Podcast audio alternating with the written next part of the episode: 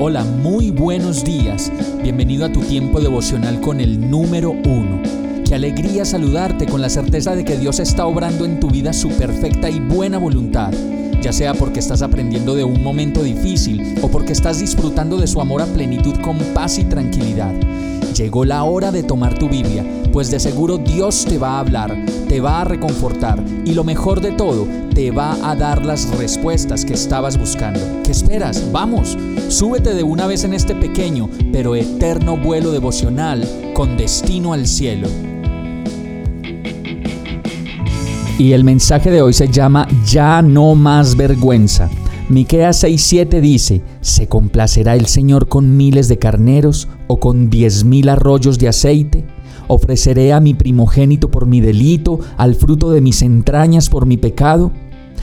Muchas culturas hoy en el mundo se basan en la vergüenza y castigan a los pecadores avergonzándolos públicamente, señalando lo que anda mal en ellos y asimismo otras culturas no avergüenzan a las personas, pero sí se basan en la culpabilidad y castigan a los pecadores porque han hecho algo mal. A diferencia de estas tendencias, el reino de Dios no se basa en la vergüenza y en la culpa, se basa en la gracia.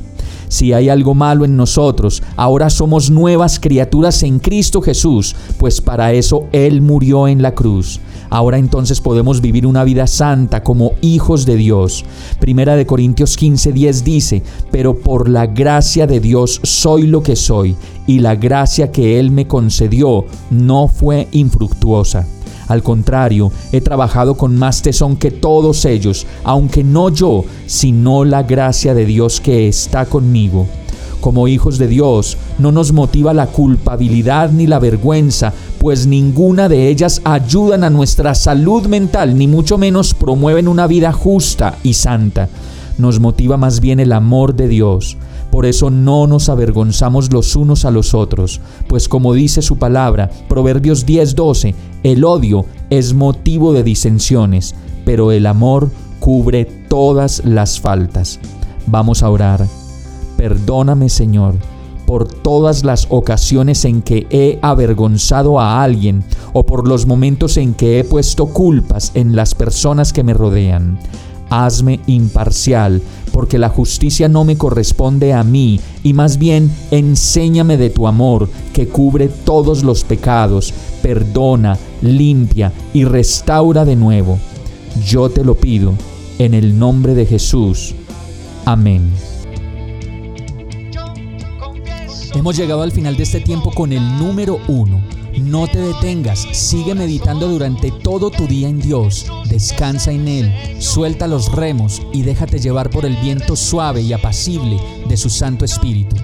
Solo compártelo con quien lo necesite y ames. Hoy, de la mano de Dios, todo será un gran día. Para más información visita nuestra página www.iglesiabierta.com o llámanos al 313-334-0116. Oramos y rogamos para que cada día te enamores más de Dios y para que no pares de pasar todo tu tiempo con el número uno.